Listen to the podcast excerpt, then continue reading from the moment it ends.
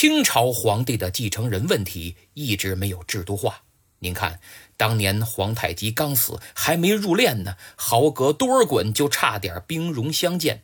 顺治死的也很突然，导致仓促间让一个八岁孩童登基。康熙自从废了太子胤禛，就迟迟没有确定谁来继承大统，结果演出了雍正兄弟骨肉相残的悲剧。鉴于此，雍正便开始认认真真的思考皇位继承制度的改革了。说实在的，如果皇帝只有一个儿子，皇位的继承就没有任何问题。但是皇帝不可能只有一个儿子呀，因为这样的话很容易造成王朝绝嗣，所以必须开枝散叶。康熙就有三十五个儿子，雍正少少的也有十个呢。可多子多福又必然造成争权夺位、刀光剑影，雍正就此陷入了沉思。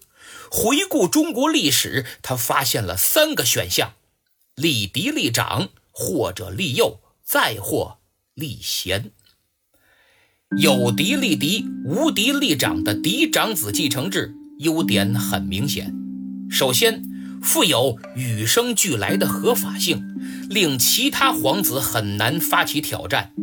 第二，嫡长子可以储君的身份较早并长时间参与到国家政治的实践中来，获得必要的政治资本、政治经验和政治权威，从而保证权力能平稳交接。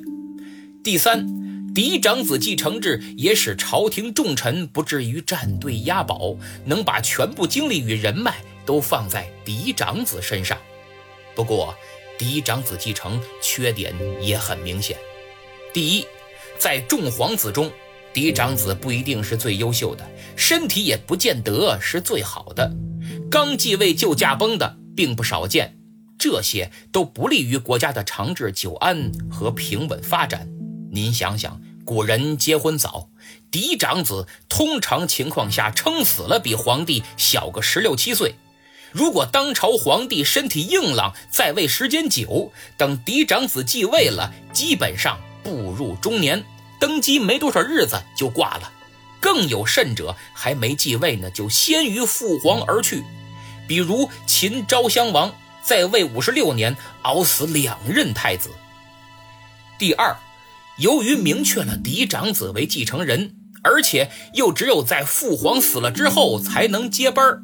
所以，为了尽早手握大权，或者身边的智囊死党想谋取更大利益，经常会蠢蠢欲动，使用各种手段，先下手为强，弑君篡位，帮助父皇龙驭宾天。第三，如果嫡长子的兄弟之中有野心家，意图扳倒大哥，取而代之。那这位嫡长子很可能成为兄弟们暗害的对象。第四，由于皇帝也知道只有自己死了，嫡长子才能登基上位，所以无时无刻不在提防着这位嫡长子。身为储君，言行稍有不慎，就会引发父皇的猜忌，时间长了，很可能被废，甚至命丧黄泉。想到这些。雍正不由得摇了摇头，唉，这嫡长子继承制不可取呀，风险太大。那么第二种幼子继承怎么样呢？